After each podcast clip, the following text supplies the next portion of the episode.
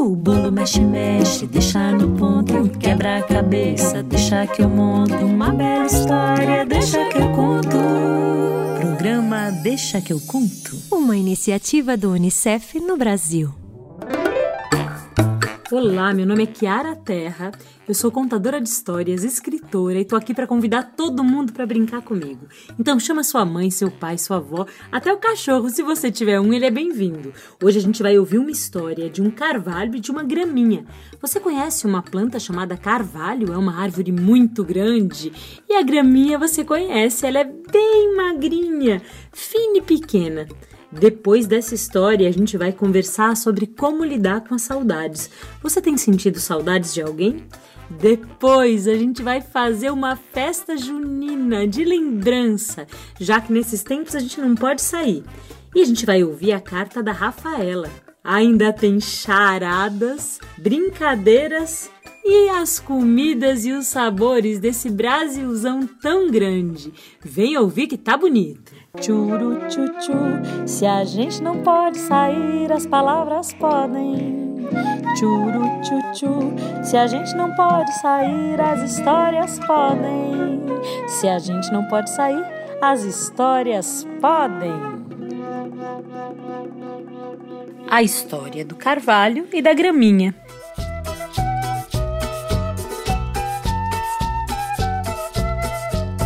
Era uma vez na beira do rio uma grama muito pequena. Ela tinha acabado de brotar, sair de dentro da terra e ver o mundo. Ah, como o mundo era bonito! Ela via a água, via o céu e via bem perto dela o grande carvalho. O grande carvalho era uma planta imponente. Você sabe o que é imponente?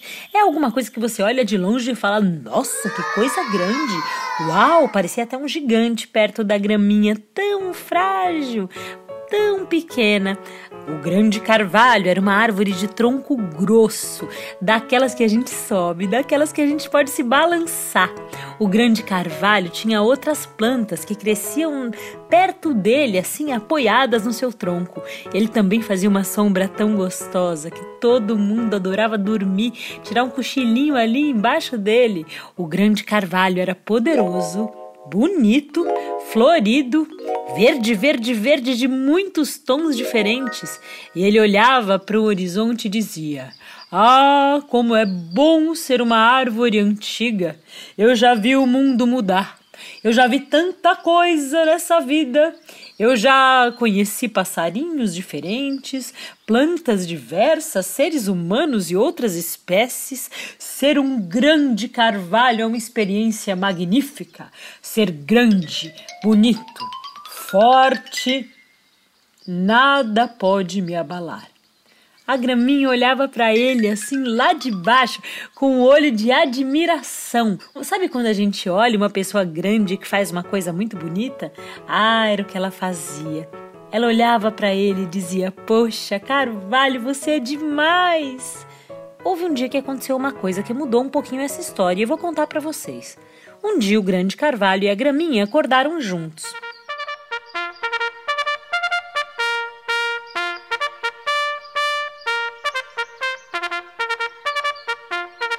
O sol tinha nascido, o dia estava muito bonito, mas a graminha olhou lá para trás. Sim, bem para trás onde ela ficava, na direção do lago, e percebeu que vinha vindo um vendaval com uma chuva de raio daquelas. E vinha vindo rápido, estava se aproximando do lugar onde eles estavam. Então a graminha disse: Carvalho, Carvalho, vai chover. O Carvalho disse: Minha querida, não se preocupe. Eu já vi chuvas fortes, chuvas fracas, chuvas de verão, nada pode me abalar. Ela disse: Carvalho, vai chover, Carvalho, vai. Carvalho, a chuva tá chegando, Carvalho. E o Carvalho disse: Ah, querida, não se preocupe. E ela disse: Carvalho, quase, Carvalho, tá quase. Nessa hora começou a ventar. E o vento levou a graminha de um lado para o outro até ela se afogar na água. Carvalho! Enverga, Carvalho, enverga! Se entorta, Carvalho! Carvalho, por favor!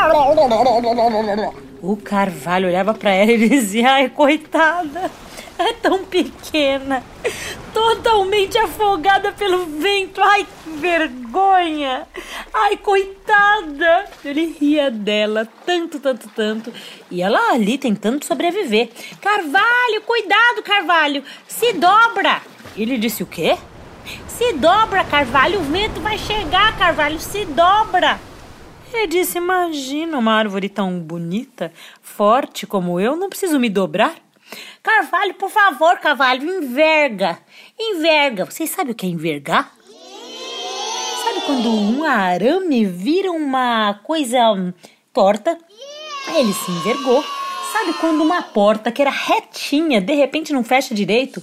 Ih, é porque ela envergou. Sabe quando a gente vive muito, que as nossas costas ficam assim curvadinhas, que a gente já tem muitos anos de vida? Ixi, a gente tá um pouquinho envergado. Enverga, Carvalho! Gritou a graminha. O Carvalho disse: Nunca, minha querida.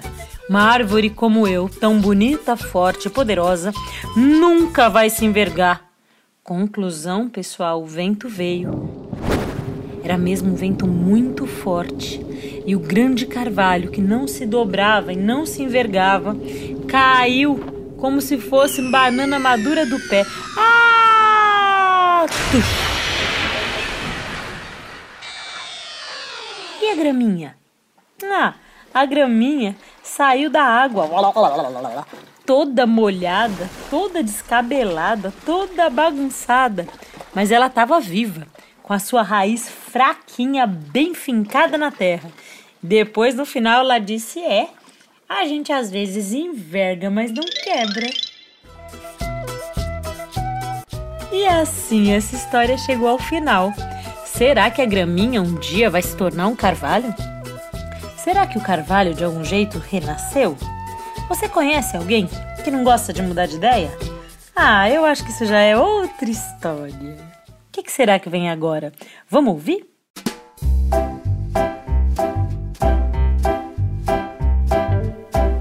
Você já se sentiu triste alguma vez?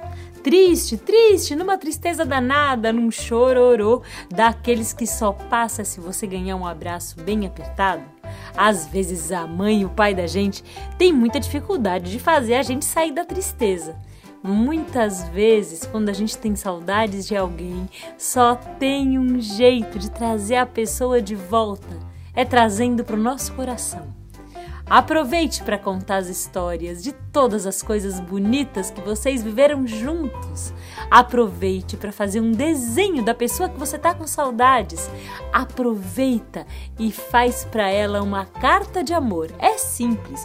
Você chama um adulto para escrever e vai dizendo tudo o que você queria falar. Se ainda assim a pessoa estiver muito, muito longe, feche os olhos e sinta a presença da pessoa perto de você. Sim, sim, todas as pessoas do mundo nascem, crescem e vão vivendo uma história muito bonita. E a história de uma pessoa vai encontrando a história das outras pessoas. Quando uma pessoa vai embora, pedacinhos da história dela são entregues para quem fica. Sim, coisas engraçadas daquele dia, coisas quentinhas daquele outro dia, lembranças apertadas daquele outro dia, broncas dadas, comidas gostosas divididas e comidas junto piadas bem contadas, presentes surpreendentes, muita coisa que a gente vive e que se transforma numa coisa invisível, que tem um nome muito, muito chique, uma coisa chamada memória. Pois se você sentir saudades, peça para sua memória trazer de volta todas as coisas bonitas que você viveu. E se ainda assim der vontade de chorar, aí procure um abraço bem apertado, um colo bem macio, daqueles que você pode chorar quietinho, em silêncio, sem ninguém pedir para você parar. Combinado? Sobe ala na gaiola, fez um buraquinho, voou, voou, voou, voou. E coitada da menina que gostava tanto do bichinho, chorou, chorou, chorou, chorou. Sabiá fugiu do terreiro, foi morar lá no abacateiro. E a menina pôs-se a chamar: Vem cá, Sabiá, vem cá. E o Sabiá olhando a menina de longe, lá de cima daquela árvore fresca e grande que era o abacateiro, e disse para ela: Não chore que eu vou voltar. Dizem que as saudades é uma coisa muito grande, muito pesada, que senta bem em cima do seu peito e faz ele ficar apertado, com vontade de chorar mas as saudades, se ela for acolhida, se você brincar com ela, se você ouvir e chorar um pouquinho, ela fica leve como uma nuvem e vai mudando de forma. Primeiro, ela vem vestida de tristeza. Depois, ela começa a se transformar devagar em alegria. E no final, depois que ela vira uma história bonita contada para alguém, ela vai embora transformada numa coisa quente e doce chamada afeto. Você conhece?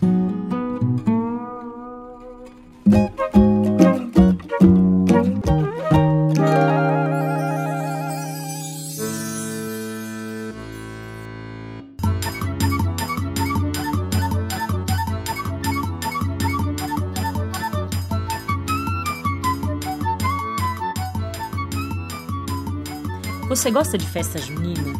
Eu não sei se eu gosto mais de festa junina porque é meu aniversário ou se eu gosto mais da comida. Talvez eu goste também da dança. Além da dança, tem também a música. Além da música, tem também as brincadeiras todas. Ah, sem dúvida é a minha festa preferida. E essa festa tem uma história muito bonita. Na parte de cima do planeta é tempo de verão, tempo bom de plantar. E dizem que essas festas, as festas juninas, por lá homenageiam muitos deuses, com fogueiras, festejos. Agora por aqui, desse lado do planeta, essa festa surge para a gente comemorar a colheita. Sim, depois de plantar, cuidar com muito amor. Depois das plantações receberem chuva, sol, cuidado, é hora de ver o que a terra deu pra gente de presente. E nessa época, ah, que delícia! Tem muito milho, tem muita mandioca, tem muita coisa gostosa que a terra dá. E tudo isso gera aquelas comidas deliciosas. Pamonha, você já comeu pamonha? Você já comeu paçoca, canjica, curau você já comeu pipoca de festa junina? Ah, são tantas delícias. Tanta coisa gostosa para fazer com o milho e com a mandioca, tapioca, biju, bolo de milho, que ai, dá água na boca só de pensar. E depois de comer tantas coisas gostosas, a gente dança e brinca. Nessa época, muitas pessoas ficam felizes porque quando a mesa tá farta, tá cheia de comida gostosa, é hora de dividir com quem a gente mais gosta ou com quem plantou e passou por todas as coisas do nosso lado. É na época de festa junina que o vizinho que tem milho troca com o vizinho que tem queijo, que o vizinho que tem mandioca troca com a vizinha que faz saia bonita e todo mundo ganha. É uma época de irmandade, de alegria e de amizade. É uma época em que os casamentos são feitos porque tem comida para todos os convidados. É uma época em que os músicos têm muito destaque, pois alegram as noites de lua, as noites sem lua, as noites aquecidas com fogueira. Ah, que delícia que são as festas juninas! Sem dúvida são as minhas festas preferidas e dizem que elas também homenageiam três santos: o Santo Antônio, o São João e o São Pedro. Você já ouviu falar da história deles? Ah, isso já é outra história. Depois eu conto aqui.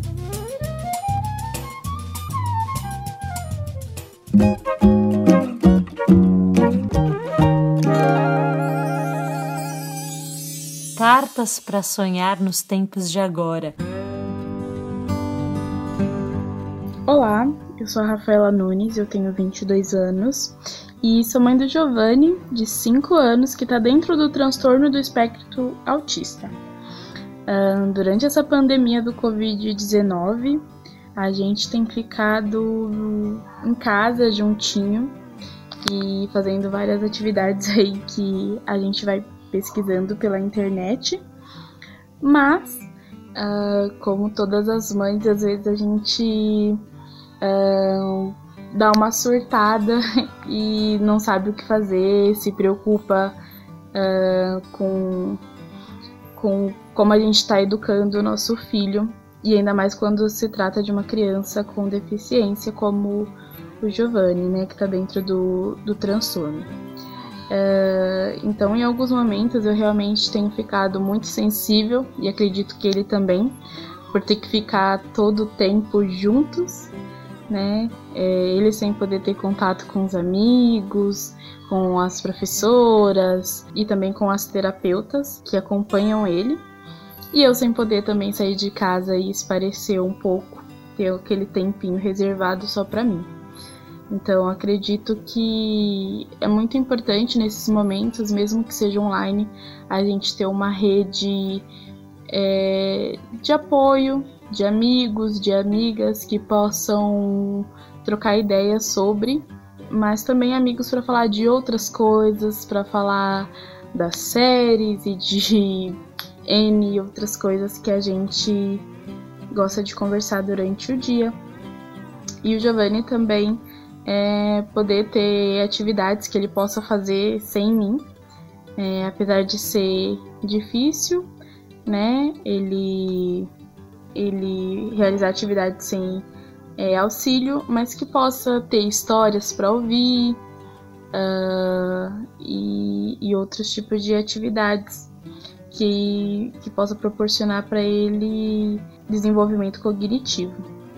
Então, nesse momento, acredito que todos nós devemos estar conectados de alguma forma e conseguir se ajudar para o nosso novo normal pós-pandemia. É isso.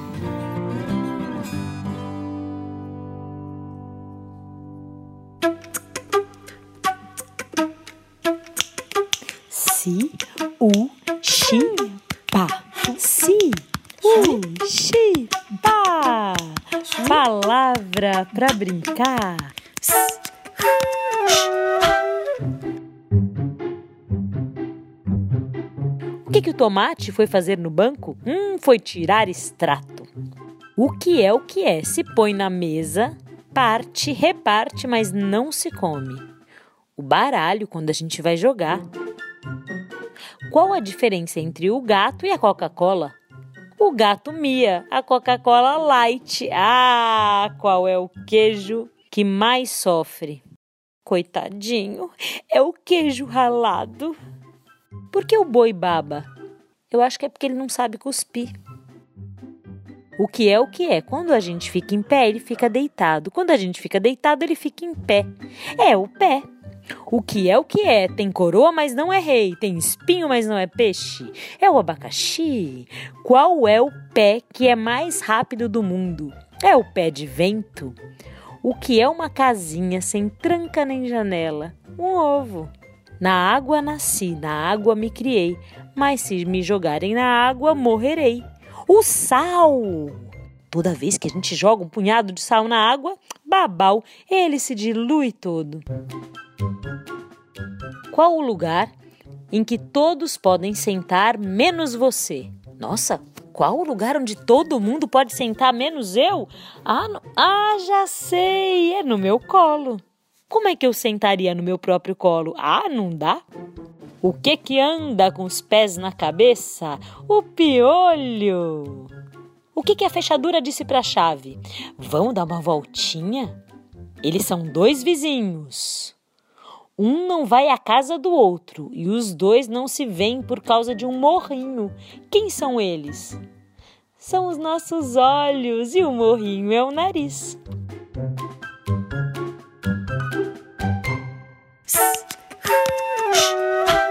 Às vezes, Aqui no Deixa que eu conto, eu fico pensando, quem é que será que tá ali do outro lado? Será que você gosta de comer doce ou salgado? Será que você gosta de coisa azeda? Ou será que você gosta de coisa amarga?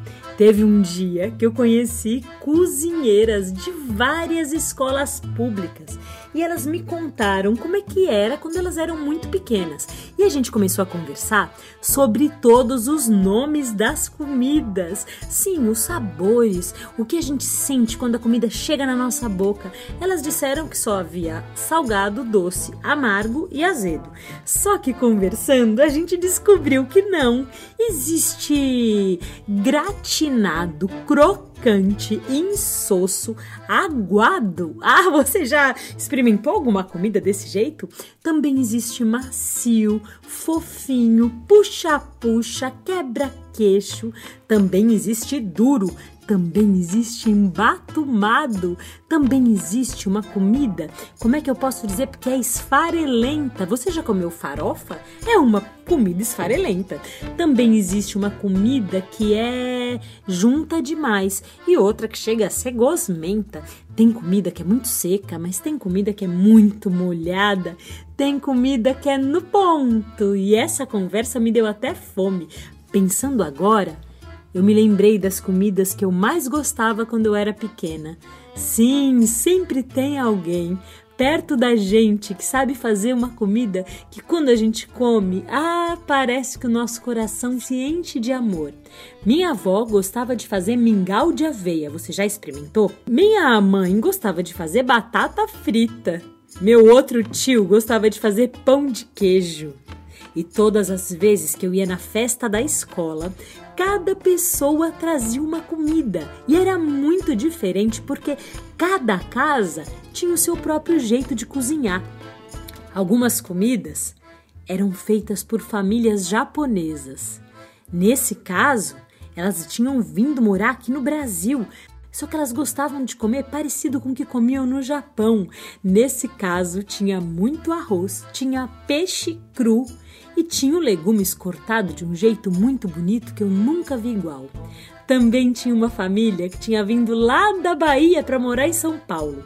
Essa família gostava de peixes ensopados, gostava muito de muqueca, arroz bem branquinho e uma folha verde de gosto forte chamada coentro.